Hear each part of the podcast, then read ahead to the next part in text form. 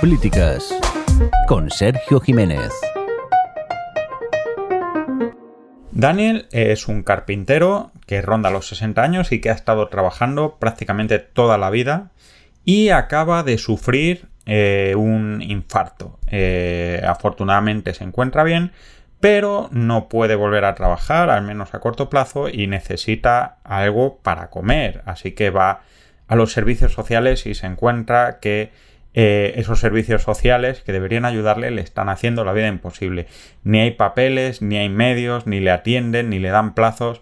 Daniel Blake está siendo abandonado eh, por la sociedad cuando no puede protegerse. El Estado le está fallando. Y es que el estado social y no de bienestar, como se le llama de mala manera, un poco como modo peyorativo, es eh, una de las instituciones que más, en las que más confiamos y también es una de las instituciones más conflictivas, complicadas de mantener, costosas, necesarias y debatidas. Y a raíz de los últimos años eh, nos, tenemos que preguntar si, si sigue estando ahí, ¿no? Y de eso quiero hablaros hoy. Quiero hablaros de si sigue existiendo el estado social, que no debe bienestar, qué es lo que es, qué es lo que, cómo ha nacido, qué es lo que supuso su, su cambio o su crisis y dónde estamos ahora y a dónde podemos llegar. Mi nombre es Sergio Jiménez, el Raw en Twitter, y te doy la bienvenida una vez más a Ciencias Políticas, el podcast de Swans Podcast en el que te hablamos de cuestiones de política o de sociología de manera clara y sencilla eh, con ejemplos de la música y de la cultura eh, pop, eh, series, películas, videojuegos, canciones, lo que sea, que te ayude a entender un poco más el mundo actual y para que te puedas crear tu propia opinión sin que nadie te la dé. Yo te cuento un poco qué es lo que hay y luego tú ya te haces la tuya, porque la opinión, como la comida, siempre es mejor la que te preparas tú que la que te dan hecha. Así que vamos con ello.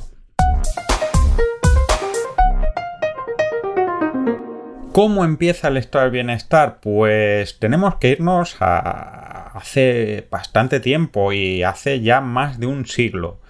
Eh, no sé si os acordáis, eh, si habéis visto Full Metal Alchemist Brotherhood, de cómo el, Kaiser, como el, jefe, eh, está mm, construyendo una sociedad en, ese país, muy protectora con, toda la gente, a la vez que es excesivamente sanguinario con todos sus vecinos, con todos los países que le rodean. Eh, sus vecinos tienen una serie, no solo un cuerpo de alquimistas a sueldo del Estado que ayudan a, proteger el país y hacer obras básicas, sino que todo el mundo parece vivir bastante bien, tienen eh, coches, tienen una industria, etcétera, etcétera. Eh, esto no es muy distinto al, a la Alemania que estaba configurando Bismarck, el canciller Bismarck, este señor del bigote y, bisabuelo, si no me equivoco, de Gunilla von Bismarck, si tenéis cierta edad os acordaréis de ella, eh, que eh, a principios del siglo XX, en torno a 1905, empezó a introducir políticas sociales dentro de su imperio, dentro de Alemania. ¿Cuál era el propósito de Bismarck? Pues el propósito de Bismarck era aplacar un poco las inquietudes y las preocupaciones del movimiento obrero alemán, en aquellos momentos el más potente, encarnado en el Partido Socialista Alemán. Bismarck empieza a crear sistemas de pensiones, de desempleo, incluso seguros de enfermedad lo que no existía entonces. Es una idea, pero no es tanto un Estado social como una manera de apaciguar a al movimiento obrero que preocupaba hasta cierto punto como una posible amenaza. Y de hecho en aquellos tiempos empiezan a entrar algunos ministros obreros en, Alemania, pero vamos a decir que no es Estado social porque eh, la idea no es tanto la de dar a la gente derechos que tiene como la de calmar eh, las demandas sociales. Si no hay demanda social, no hay ayuda. Si hay demanda social, se ve de qué manera podemos ayudar. Si nos vamos un poquito más adelante, pero no mucho más adelante, unos 15 años después, eh, cuando acaba la Segunda Guerra Mundial, eh, seguro que habéis oído hablar mucho de este señor, de John Maynard Keynes. Keynes eh, era un señor que, por mucho que digan ahora, era un liberal. Era un liberal y, un niño pijo, un rico, como su amiga Virginia Woolf, como su amigo Gerald Brennan, toda esta gente, el círculo de Bloomsbury en Londres. Eh, sigue siendo un barrio caro y ya era un barrio caro entonces, gente con sus criados, con su servicio, con sus casas y demás. Pero Keynes pensó que uno de los problemas que estaba llegando a la economía y que se iba acercando y que se iba haciendo más fuerte es que eh, el Estado liberal en sí mismo, el Estado que no interviene en la economía, se ve muy saturado por la sociedad industrial y que eh, la sociedad industrial y la economía industrial tiene sus picos de, de crecimiento, pero también de depresión. Y cuando hay picos de depresión, no solo es que haya pobres, que eso a Keynes le podía preocupar más o menos, sino que la economía no funcionaba. Entonces, Keynes tuvo una idea. Eh, ¿Y qué idea tuvo eh, Keynes? Pues lo que se llamaba la política de demanda sostenida. ¿Qué quiere decir? El Estado ahorra cuando hay beneficios y cuando hay crisis, cuando faltan medios, lo que hace es una política de demanda sostenida, empieza a gastar dinero, ¿no? Esto lo vamos a ver eh, después del crack del 29 con el New Deal. El New Deal eh, de Roosevelt surge después de la depresión del 29, seguro que habéis visto, y si no os lo recomiendo mucho, la película El esplendor en la hierba o, Bonnie and Clyde, eh, las dos protagonizadas por Warren Beatty, curiosamente, o incluso Los Intocables, ¿no? Es América deprimida, sin gente eh, trabajando, eh, como las uvas de la ira, buscando donde puedan tener un sitio donde trabajar, sin ayudas, etcétera, etcétera. Y entonces gana Roosevelt las elecciones y hace el New Deal. ¿Y qué hace el New Deal? Pues básicamente lo que hace no es el Estado social, sino lo que hace es precisamente lo que decía Keynes, la demanda sostenida. El gobierno de Estados Unidos empieza a gastarse muchísimo dinero en eh, hacer obra pública, en secar y drenar valles de ríos para aumentar el cultivo, en contratar gente para montar eh, para replantar bosques, etcétera, etcétera. Lo que está haciendo es mantener esa demanda. Pero ojo, esto no es todavía el estado del bienestar, porque eh, la política de Keynes y la política de Roosevelt no son ni mucho menos la de eh, pagar pensiones o pagar el paro, sino la de contratar gente para que haga trabajos y eso vuelva a meter dinero en el mercado cuando el mercado está retrotraído, ¿vale? Si nos vamos un poquitín más adelante, nos vamos a encontrar con eh, el final de la Segunda Guerra Mundial. Y ya casi hemos llegado al estado de bienestar. En Estados Unidos, si habéis visto The Pacific, cuando acaba la Segunda Guerra Mundial y vuelven los soldados, estos soldados van a tener lo que no había eh, en Estados Unidos hasta la fecha, y yo creo que, ahora mismo eh, solo no, existe tampoco, que es el GI Bill of Rights, la Carta de Derechos para los Veteranos de Guerra, que les garantiza eh, poder estudiar en la universidad lo que quieran. Ya sabéis que en Estados Unidos estudiar en la universidad suele ser costoso, hay que pedir un crédito, etcétera, etcétera. Pero ¿qué es lo que hace esto? Pues que un montón de gente que no tenía medios para ir a la universidad aumente su potencial, su capacidad humana, su manera de trabajar. Y esto ya nos deja casi, casi, casi a punto, ¿no?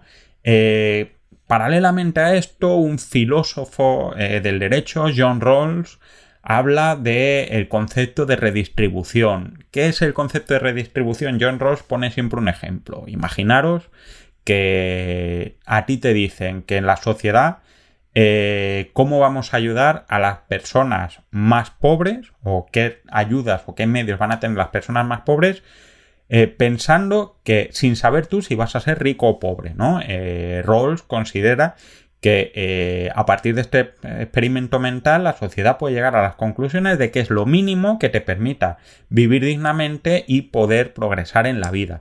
Y si eso es lo justo, si hay un acuerdo respecto a esas ayudas, por ejemplo, pues que me cubran eh, la, la, educación o que me cubran el médico cuando me pongo malo, etcétera, etcétera, eh, da la legitimidad para que los impuestos de la gente que tiene sirva para ayudar a las personas más débiles. ¿Por qué? Porque consideramos que todos podemos estar en un momento siendo más débiles. Es un pacto social, como ya hablamos. Y ahora ya sí, nos quedamos en la puerta del Estado social. ¿Y cuál es la puerta? El informe Beveridge, que es un informe que publican en el Reino Unido. Estás escuchando Ciencias Políticas. El informe Beveridge, como os comentaba, eh, es un informe que hace el gobierno británico ya cuando está acabando eh, la Segunda Guerra Mundial, todavía en tiempo de Churchill, en el que se habla de la necesidad para mantener la cohesión del país eh, de sufragar aspectos fundamentales para la sociedad, como educación, como sanidad, etcétera. Este informe, ya os digo, es anterior a Churchill, será recogido por el sucesor de Churchill. Si os acordáis, en el instante más oscuro y luego en The Crown, eh, pese a que Churchill ahora mismo sea un tipo, un héroe de la historia, perdió de manera bastante estrepitosa las elecciones de justo después de la Segunda Guerra Mundial, después de haber ganado una guerra. ¿Por qué? Pues posiblemente porque la gente quería pasar de fecha, por lo que sea, pero eh, a fin de cuentas el candidato conservador Churchill pierde contra el candidato laborista Adley, ese señor con el bigote tan peculiar que sale en The Crown y que por algún motivo en The Crown lo ponen como un tipo ambicioso, como si Churchill fuera, yo qué sé, un, sacrificado, ¿no? Y eh, empieza el gobierno británico primero y luego los demás gobiernos europeos, porque el gobierno británico a veces es como como la Champions League, como la Premier League, va introduciendo tendencias en, la política, empiezan a desarrollar lo que es el estado social. Social, no de bienestar. El estado de bienestar es un invento que hay eh, un término peyorativo que tienen los conservadores en los años 70 de eh, es el Estado para eh, que los pobres vivan bien y no, es el Estado que tiene una preocupación social para que la sociedad esté integrada. ¿Qué es lo que supone el Estado social? Pues en primer lugar, una política de demanda sostenida, como eh, decía nuestro amigo Keynes, pero no por el hecho de que eh, vayamos a contratar obra pública o contratar a gente para plantar árboles si no hace falta, sino haciendo transferencias económicas a la gente. ¿Qué quiere decir esto? Pues quiere decir que en vez de tener la demanda sostenida haciendo una compra de poniendo carreteras cuando hay una crisis, lo que hacemos es que cuando hay una crisis a la gente que se queda sin trabajo y por lo tanto no tiene dinero que meter en el mercado, lo que hace es eh, ponerles unos medios económicos que mantengan su capacidad adquisitiva y vuelvan a meter dinero en el mercado. Esta es la primera idea, la parte más económica. En un aspecto de justicia, como os he dicho John Rawls, hablamos del concepto de igualdad, pero no de igualdad formal, liberal, es decir, todos tenemos las mismas eh, oportunidades, sino de equidad, igualdad de condiciones. Es decir, consideramos que ya no podemos tener una sociedad aristocrática, en parte porque consideramos que eh, los aristócratas, por ejemplo, acaban de morir millones de civiles dando la vida por el país y lo justo es reconocerles ese esfuerzo y darles oportunidades para poder promocionar. La guerra ha hecho avanzar mucho eh, la concepción social que tenemos, sobre todo a lo largo del siglo XX, y eh, eso hace que pensemos en darle oportunidades para poder avanzar. Además, pensar que eh, estamos en un periodo en el que empiezan las descolonizaciones. La descolonización es muy importante porque obliga a las economías occidentales a cambiar su modelo económico. Antes teníamos un montón de mano de obra barata, casi esclava o, esclava directamente en las colonias y esa mano de obra desaparece y hay que comprar productos a terceros lugares y demás y eso dificulta mucho eh, mantener una economía con los postulados liberales en los que simplemente tú tenías un montón de mercancía que vender a terceros y ahora ya no tienes tanta mercancía, hay que cambiar la economía. Y esto nos lleva a eh, crear un Estado que se preocupe por la ciudadanía, como dice la canción de U2, All I Want Is You, desde la cuna hasta la tumba. Es decir, el Estado se va a preocupar de la educación, nos va a pagar una educación ya no solo la educación básica, al menos en, en la mayoría de sociedades, sino que va a llegar hasta la educación universitaria de una manera muy asequible, en el empleo, ayudando a la gente a buscar empleo, eh, cubriéndoles en caso de desempleo y facilitando la promoción de los sindicatos para buscar unas condiciones de trabajo más justas sanidad, muy importante, no solo sanidad en términos eh, asistenciales de ayudar a la gente, sino cubrir las bajas de enfermedad. Y finalmente, la jubilación, es decir, garantizar que la gente cuando ya no está en condiciones de trabajar tenga unos medios de ganarse la vida. Y estos son los principios del estado de bienestar. Como veis, desde la cuna, desde que empezamos a, vivir con las bajas de maternidad, con las ayudas a los hijos, etcétera, etcétera, hasta la tumba en algunos sitios, e incluso se, paga un pequeño subsidio para gente de, que, muere para poder tener derecho al entierro. Y esto eh, no es igual en todos sitios. Tenemos tres modelos de estado de bienestar. Eh, esto es una teoría de un politólogo nórdico, Gosta Spinardersen, eh, que define que hay tres principales modelos de estado de bienestar. El modelo nórdico, que podéis ver en, series como Brombroen o Algo en que creer. Es un modelo universal, todo el mundo tiene derecho a esas prestaciones, prestado directamente por eh, los servicios públicos, por, por la administración, por el Estado y eh, sin mm, desde el primer momento, ¿no? Pensarlo en Brombroen o en algo en que creer, tienen a los trabajadores sociales que están muy presentes, ayudando incluso a las personas indigentes, dándoles eh, refugio, dándoles albergue, eh, ayudando a las personas migrantes que acaban de llegar, etcétera, etcétera, incluso con esta presión que luego hablaremos que se ve en Borgen, ¿no? Eh, es un modelo universal muy expansivo, muy grande. Son países también con una presión fiscal realmente importante.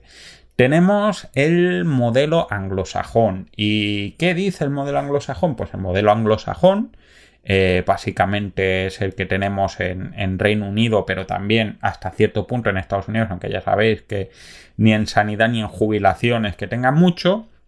Eh, pero está caracterizado porque el Estado eh, inyecta, interviene de manera más indirecta. ¿Cómo interviene el Estado de manera más indirecta? Pues básicamente eh, a través, haciendo su gestión a través de empresas privadas. Pensad, por ejemplo, en Line of Duty. quien ayuda a los presos a volver a encontrar trabajo es una empresa privada. Incluso quien lleva las prisiones son empresas privadas.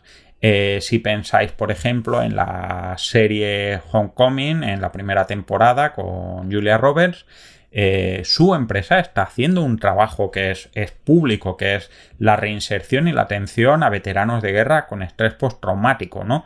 Eh, es un modelo en el que directamente el Estado sigue teniendo un papel mucho más pequeño, pero deja toda o gran parte de la gestión en manos de operadores privados, pensando que por un lado puede ser más eficaz y más eficiente, esto es una cosa, y en segundo lugar está generando un tejido eh, mm, empresarial que sirve para que la sociedad eh, vaya generando más riqueza. ¿no? El modelo anglosajón considera que la empresa privada eh, aparte de ser más eficiente, genera más riqueza que la acción directa del sector público. Y finalmente tenemos el modelo latino. ¿Cuál es el modelo latino? Pues podéis imaginaros el modelo de eh, sitios como España y que está basado, eh, igual que los otros dos casos, en principios culturales. Pensad, por ejemplo, en la novela y en la película como Agua para Chocolate de Laura Esquivel. Sé que es anterior al siglo XX lo que cuenta, sé que no es, que eh, en aquellos tiempos no es el Estado social, pero pensad que la protagonista está preocupada de que va a tener que pasarse toda la vida cuidando a su madre. ¿Por qué? Porque en la cultura latina tenemos muy asociada la protección social con la familia. Y eso lo que quiere decir es que eh, el Estado social desde el punto de vista latino no piensa en el individuo sino en la familia y la acción es muy subsidiaria de la familia. Eh, fijaros, por ejemplo, en Cuéntame, Doña Herminia vive con los Alcántara, ¿no? María Galeana eh, vive con los Alcántara y irá a una residencia si no tiene un familiar que le cuide. Eh, o pensad, por ejemplo, eh, otra de María Galeana en Solas, ¿no? María, el padre de la protagonista, Ana Fernández, el marido de María Galeana, se pone malo y mm, ella deja de trabajar para ir a cuidarle, ¿no? pensad en esto. ¿Qué quiere decir? No quiere decir que no haya Estado social, sino que el Estado social está muy basado en las carencias de la familia y también muy focalizado a la familia. Generalmente en el modelo latino no ayudamos tanto al individuo, sino que ayudamos a la familia y pensarlo muchas veces que mientras que en el modelo nórdico pues tú eres una persona con estos derechos y por lo tanto da igual cuál sea tu situación familiar, cuántos hijos tienes y demás, tienes derecho a él, en el caso latino está, depende de tu situación familiar, de si tienes familiares, de qué renta tienes, cuánto gana tu pareja, etcétera, etcétera, ¿no? Son modelos mejores, son modelos peores, son los modelos que ha configurado cada sociedad con lo bueno y con lo malo, ¿vale? Pues vamos un poquito más. Estás escuchando Ciencias Políticas. Todo esto era felicidad y alegría hasta que llega 1973. Eh, la crisis de 1973, la crisis del petróleo, en la que coincide eh, la guerra de los seis días y el boicot petrolero que hace eh, los países árabes aumentando el coste de, de, la producción industrial en todo el mundo, son el detonante. Pero, pero, pero, antes de esto ya había un cierto run run como en las gradas de los equipos de los partidos de fútbol cuando el equipo local no está jugando muy bien. El Estado social, eh, que nace en los años 40, a lo largo de los 60, eh, empieza a generar ya o a encontrar algunas críticas. Y no solo críticas por parte de la derecha, sino por parte de la izquierda. Por parte de la derecha, ¿qué dicen? Pues en primer lugar, dicen que hay una falta de eficiencia y una enorme burocracia que hace que el dinero que gana la gente trabajando y que se va en impuestos sea malgastado, ¿no? Lo podéis ver con la Margaret Thatcher de The Crown o con una de mis series más favoritas, Sin Ministro, ¿no? Que es de los años 80, pero recoge un poco esta filosofía. En Sin Ministro te encuentras casos, algunos de ellos tristemente documentados, como hospitales que están eh, funcionales pero que no hay enfermos, ni médicos, ni nada, simplemente están construidos, servicios que no se saben para qué se usan, etcétera, ¿no? Eh, el Estado mm, social cuanto más hace, más crece y esto genera algunas ineficiencias. Esta es la primera gran crítica. La segunda, lógicamente, es la carga fiscal, ¿no? Eh, si hay que pagar pensiones, escuelas, etcétera, etcétera, eso sale del bolsillo de la gente que está trabajando y ganándose ese dinero eh, de manera directa, ¿no? Y esa ineficiencia es injusta, pero sobre todo hay una parte filosófica. Eh, es decir, estamos penalizando el esfuerzo a través de, impuestos para premiar a los vagos. no sé si os acordáis en Glow, la maravillosa y, lamentablemente desaparecida serie de Netflix, eh, hay un personaje, una mujer afroamericana eh, con sobrepeso a la que le dan el papel de la reina del beneficio, ¿no? Es una sale haciendo como que es una vaga y que va viviendo de los cupones de comida que reciben. Eso es pura filosofía de crítica de la derecha, ¿no? Estamos quitándole dinero con los impuestos a la gente que trabaja mucho para que los vagos vivan como nada y mirad encima qué gorda está esta señora que no hace ni el huevo. Estos son las críticas por la derecha, que seguro que la habéis oído un montón de veces. Pero, ojo, también hay críticas al Estado social por la izquierda y son críticas que vienen eh, fundamentadas por gente muy de izquierdas y es la escuela de Frankfurt fundamentalmente. ¿Quién es la escuela de Frankfurt? Pues son señores como es lógico, de, Frankfurt, alemanes, eh, notablemente Adorno y Habermas. ¿Qué dicen estas dos personas respecto al Estado social? Pues dicen, en primer lugar, que eh, el Estado social ablanda al movimiento obrero. El Estado social lo que hace es legitimar al capitalismo y debilitar al movimiento obrero porque hace que te conformes con las migajas del sistema social. ¿no? Eh, si lo pensáis, esto lo podéis ver, aunque en España con Franco no había Estado social porque eh, era una dictadura y para que haya Estado social tiene que haber preocupación social y el Estado de Franco era más parecido a la Alemania bismarckiana que a los estados sociales de los años 60 y 70.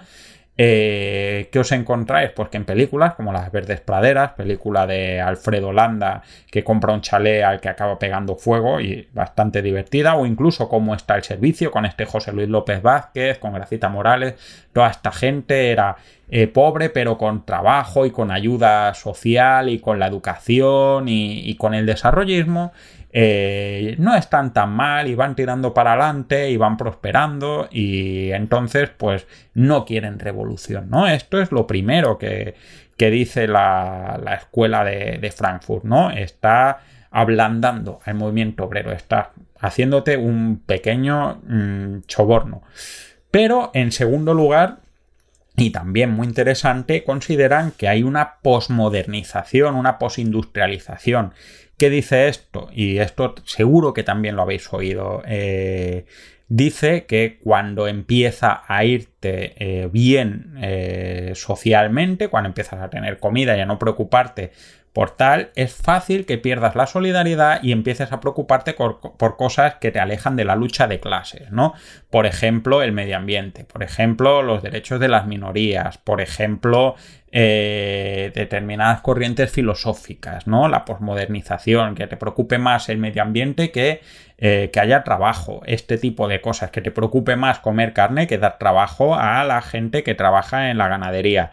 Eh, no digo yo que esta sea mi postura, os estoy comentando la posición de las críticas por la izquierda de, hacia el Estado social, ¿vale? Con todo este mm, pozo, con todas estas críticas, por un lado y por el otro, nos encontramos con la crisis de 1973. ¿Qué pasa en la crisis de 1973? Pues que como la crisis no es un resultado de que la situación eh, de producción industrial eh, se para porque la demanda cae, sino que es fruto de un elemento externo, del aumento del precio del petróleo, nace un fenómeno nuevo, que es la estanflación. Eh, ir familiarizándoos con él porque lo vamos a ir los próximos años, porque se sacará el tema de vez en cuando, es como el botón nuclear de la economía. ¿Qué es la estanflación? Pues si normalmente tenemos una cosa que se llama inflación que es eh, que el dinero vale menos porque los precios suben y tú ganas más o menos lo mismo, quiere decir que cuando antes te hacía falta para comprar pan eh, la décima parte de tu sueldo, ahora te va a hacer falta la octava parte de tu sueldo, algo más grande, o sea, la duodécima parte de tu sueldo. en, el caso de, eh, de la estanflación, eh, o sea, en condiciones normales lo que tenemos es que cuando hay inflación hay crecimiento, es decir, el dinero vale menos, pero como hay más demanda, vamos generando más riqueza. ¿Qué es lo que pasa en la estanflación? Pues en la estanflación lo que nos pasa es que el dinero vale menos, pero no hay crecimiento. Entonces ya puedes comprar menos cosas y no se está produciendo mal. Esto es lo que pasó eh, a raíz de la crisis del 73 y qué es lo que sucede en ese momento? Que la demanda sostenida de, de Keynes y de Roosevelt no funciona, al contrario, es como echarle un bidoncito de gasolina a un incendio. ¿Por qué? Porque si lo que hacemos es generar más dinero para comprar más cosas, lo que logramos es que ese dinero, el dinero que se genera y el dinero que tiene el propio, las propias personas que viven en un país valga cada vez menos y el crecimiento no llega. Por lo tanto, ese dinero, la gente es cada vez más pobre y el Estado es cada vez más pobre. ¿Vale? Eh, esta situación nos lleva a lo que es la revolución fiscal de los años 80 y a la gran crisis del Estado social. Eh, Ronald Reagan empezó a hablar de que no iba a haber más impuestos, de que se negaba a pagar impuestos y demás. Esto lo podéis ver en Mrs. America, en Mrs. America, por ejemplo.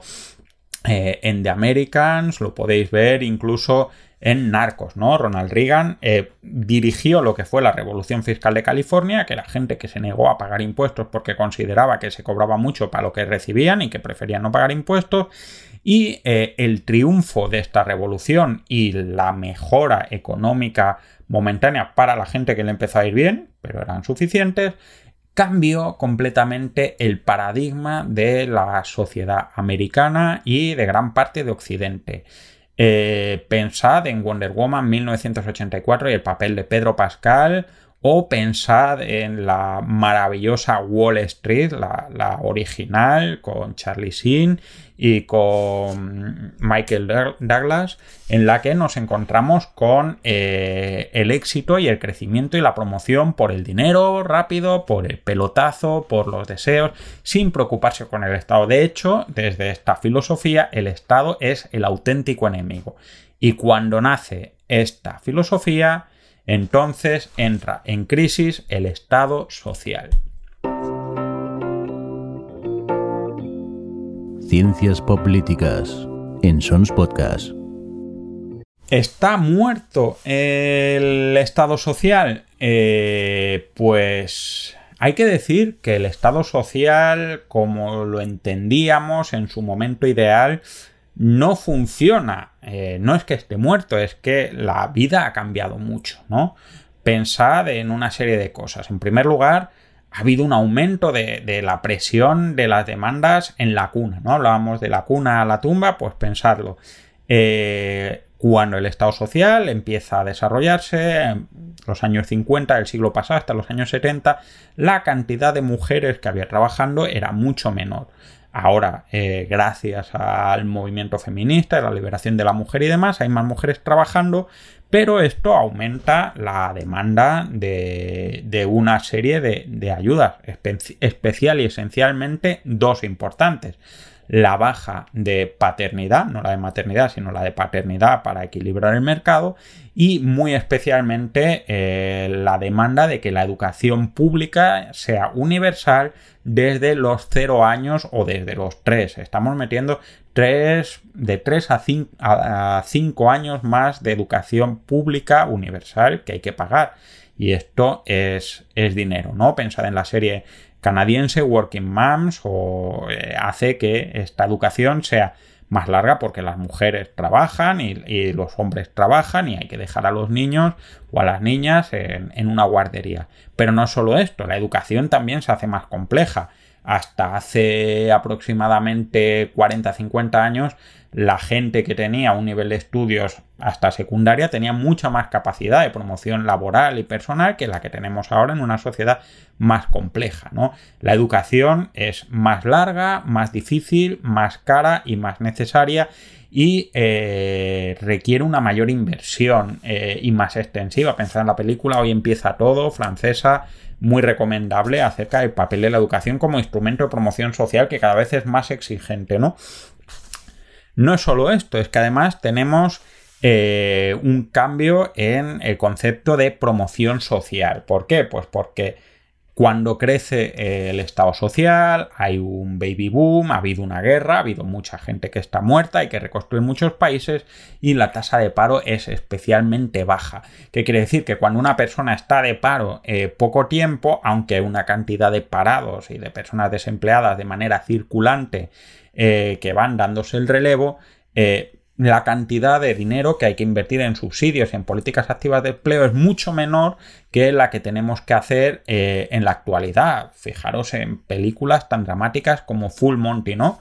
gente que está en el paro y posiblemente a partir de los 40-45 años ha perdido prácticamente la posibilidad de encontrar un puesto de trabajo eh, a futuro, a, medio plazo, ¿no? Y esto es, es un, problema muy importante. No es solo esto, es que luego además tenemos eh, que esta falta de promoción social lo que hace es saturar eh, la, demanda de servicios sociales complementarios, ¿no? De vivienda de protección oficial, etcétera.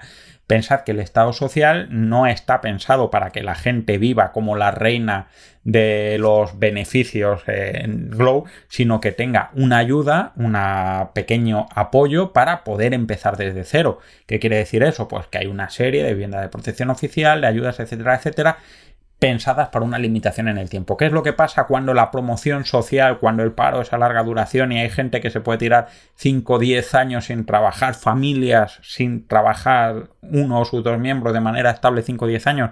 Pues que ese gasto va aumentando. Y eso es, es un problema, es una situación en la que nos encontramos que obliga a pensar las cosas de otra manera. Eh, adicionalmente tenemos que el Estado llega hasta donde llega Esto quiere decir que hasta hace un momento, hasta los años 70, eh, este funcionamiento del Estado había conseguido integrar a muchísima gente. ¿Y a qué quiero decir con muchísima gente? Gente que estaba dentro del sistema de promoción social. Eh, podríamos decir, sin, querer, sin ganas de meterme en un discurso woke, eh, personas blancas, nacionales, con cierto nivel de estudio, facilidad, capacidad.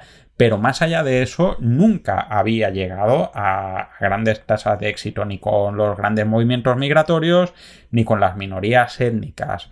Eh, hasta los años 70 esto era más o menos controlable porque los movimientos migratorios eran más estacionales y había mucha migración que volvía y demás, pero a raíz de los años 80 pasan dos cosas. Primero, el movimiento migratorio aumenta y el movimiento migratorio llega para quedarse. Y no es solo eso, sino que en otros países eh, las bolsas de pobreza, por ejemplo, eh, las minorías negras en Estados Unidos, acordaros del programa de si Estados Unidos es un estado fallido eh, para la población negra, eh, el Estado no ha, el Estado del Bienestar no ha funcionado nunca demasiado bien con ellos, ¿no?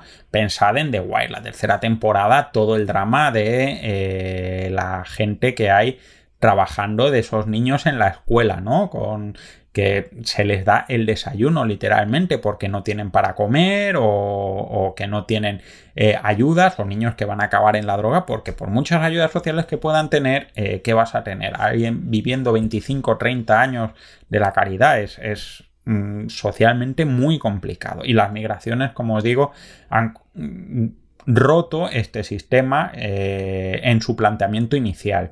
Si veis muy recomendada la serie francesa Engrenage, Spiral en inglés, eh, podemos ver muchas tramas relacionadas con eh, gente que vive en, el extrarradio de París, ¿no? Y, y cómo esa gente ha hecho ya su vida en, eh, sistemas que son pensados para una situación transitoria, habitaciones, casas de alquiler de vivienda moderada, ayudas sociales, etcétera, etcétera, y que sin embargo, por mucha ayuda que hay, no se está logrando insertarles, como era el propósito del Estado social dentro del Estado, por distintas razones, no prosperan y tampoco ellos eh, están especialmente satisfechos eh, con, esa situación. De hecho, se sienten profundamente excluidos, como podéis ver en otra película francesa realmente maravillosa que es Les Miserables, eh, Los Miserables, de hace un par de años, ¿no? Además tenemos el problema de la esperanza de vida.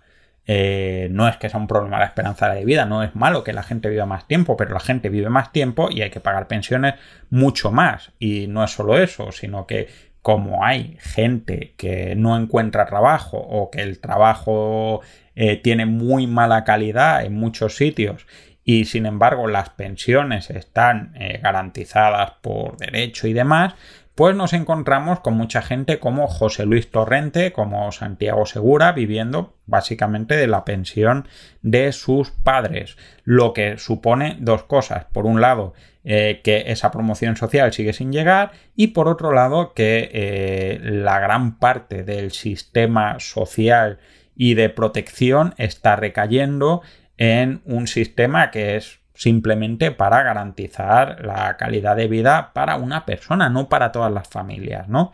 Y esto es eh, la situación en la que nos encontramos.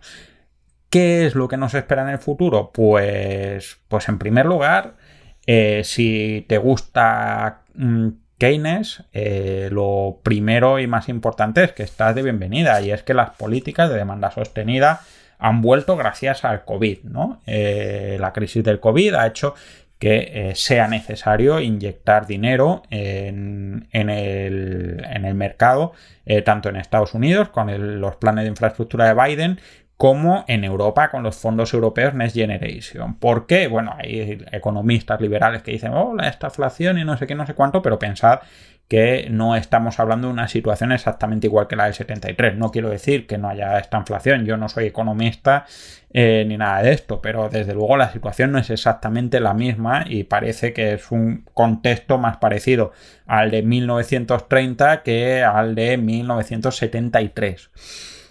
En segundo lugar, eh, yo no creo que el Estado social esté especialmente en peligro. ¿Por qué? Porque no se discute la provisión del servicio. ¿Qué quiere decir? No se discute que el Estado garantice eh, la educación, no se discute que el Estado, al menos en Europa, ya sé que Estados Unidos es distinto, garantice la sanidad, no se discute que el Estado garantice el subsidio de desempleo, eh, no se discute que el Estado garantice las pensiones.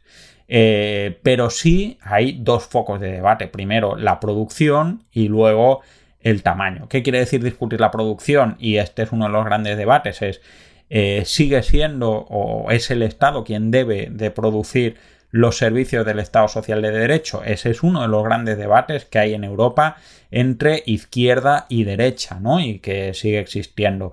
Es buena cosa que la educación pública la den directamente colegios públicos pagados por empleados eh, por el Estado y con profesores funcionarios, etcétera, etcétera, o es mejor eh, darle a los colegios privados una reducción de un dinero para que reduzcan el coste de la matrícula o hacemos un sistema como en algunos sitios de Estados Unidos de facilitar cheques a la gente eh, para que vaya al colegio privado. Este es un primer debate que es muy interesante. Desde el lado de la izquierda se considera que el Estado garantiza la imparcialidad y la justicia eh, y que la intervención de la derecha o de las empresas, perdón, no de la derecha sino de las empresas puede hacer que se pervierta este propósito, como vemos por ejemplo en Orange is the New Black o en Homecoming, dos ejemplos que os he puesto de este tema, pero por el lado de la derecha se puede considerar que eh, una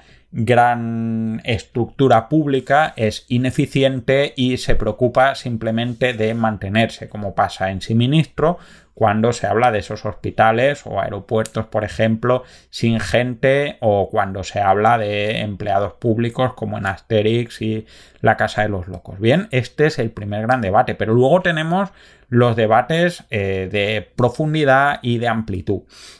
Es decir, tenemos en primer lugar eh, discusiones acerca de el nivel de ayuda y los derechos de acceso. Es decir, eh, desde qué momento el Estado social empieza a garantizar a la gente, en qué, mm, en qué punto eh, tenemos que poner medidas para ayudar a la gente a encontrar trabajo, a ponerles guardería, desde qué precio o cuántos ingresos tenemos que garantizar la guardería a las familias que trabajan o a qué nivel tenemos que dar de cuánta duración tenemos que dar al, subsidio de desempleo, ¿no?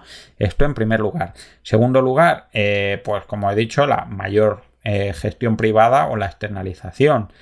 En tercer lugar, pues una menor cobertura o tamaño. Eh, por ejemplo, reducir el tamaño del subsidio de desempleo por el importe o por el dinero o haciendo unas condiciones todavía más excluyentes, como por ejemplo de vez en cuando sale eh, garantizar o no el subsidio de desempleo si se rechazan un número definido de ofertas de trabajo, ¿no? Es uno de los temas eh, que suele estar presente. Otra cuestión muy importante es eh, la exclusión de determinados colectivos, especialmente étnicos. ¿Qué quiere decir? Exclusión de, de eh, étnica de facto o, real.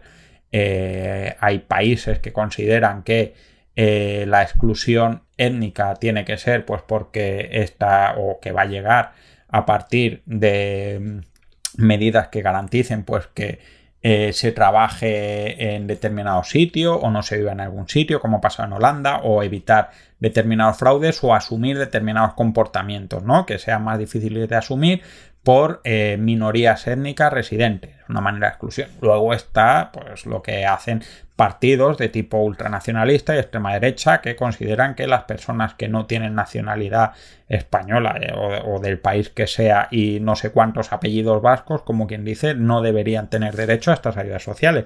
Y es otro debate que, que sigue existiendo, a veces más directo, como pasa con esto, en otros casos más indirectos, como pasa, por ejemplo, en Dinamarca, ¿no? que tiene todas sus cosas, sus condiciones súper excluyentes en cuanto a las ayudas. Eh, y finalmente, dejar eh, al mercado la promoción, ¿no? Reducir el papel del Estado para que sea el mercado, el mercado amigos, como diría aquel, eh, todo el trabajo de promoción social de las personas, pues a través de empresas privadas, de empresas de, trabajo temporal, etcétera, etcétera, que se considera que va a ser no solo más barato para el contribuyente, sino más eficaz y más eficiente a la hora de hacer su trabajo. ¿Cuál será el futuro? Pues supongo que será cuestión de ir encontrando puntos de equilibrio eh, en esto y puntos que funcionen. Es decir, eh, posiblemente no será eh, ni un mundo totalmente privado ni un mundo totalmente universal. Pero eso lo tendremos que ir encontrando sobre la marcha.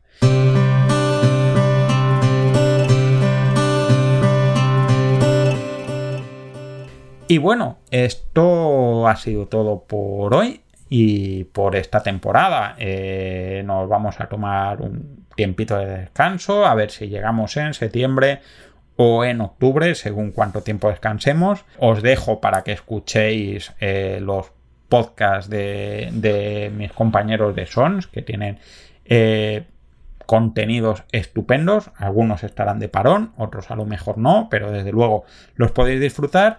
Y eh, nada, nos despedimos. Aquí he estado yo, Sergio Jiménez. También ha estado el señor Mirindo en el control. Y nos vemos muy pronto. Hasta luego. Acabas de escuchar Ciencias Políticas, un podcast alojado en Sons, red de podcasts. Encuentran más información de este episodio en nuestra página web, sons.red barra Ciencias Políticas.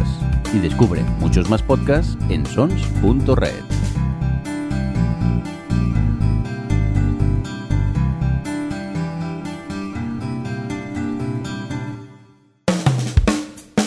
En Sons hay podcast para todo el mundo.